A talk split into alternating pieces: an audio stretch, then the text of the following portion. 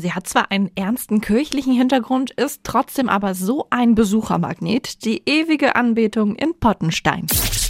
365 Dinge, die Sie in Franken erleben müssen. Nach zwei Jahren Pause werden am Dreikönigstag wieder Tausende in den Ort in der fränkischen Schweiz pilgern, um den Prozessionszug durch die wundervoll dekorierten Straßen zu verfolgen. Am Telefon ist jetzt Thomas Bernhard, der Leiter des Tourismusbüros Pottenstein. Schönen guten Morgen. Ein herzliches Guten Morgen aus Pottenstein. Herr Bernhard, da wird morgen am Freitag im Pottenstein Gottesdienste und Betstunden stattfinden und übermorgen um 17 Uhr ist dann die feierliche Abschlussprozession mit dem Lichterfest.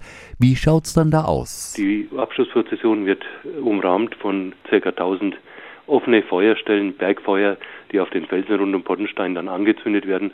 Und es setzt den Ort Pottenstein in ein wunderbares, faszinierendes Licht.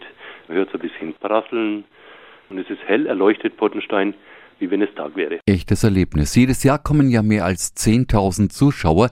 Wo sehe ich die Bergfeuer am besten? Einen Platz findet man dann ganz bequem, wenn man rechtzeitig nach Boddenstein anreist.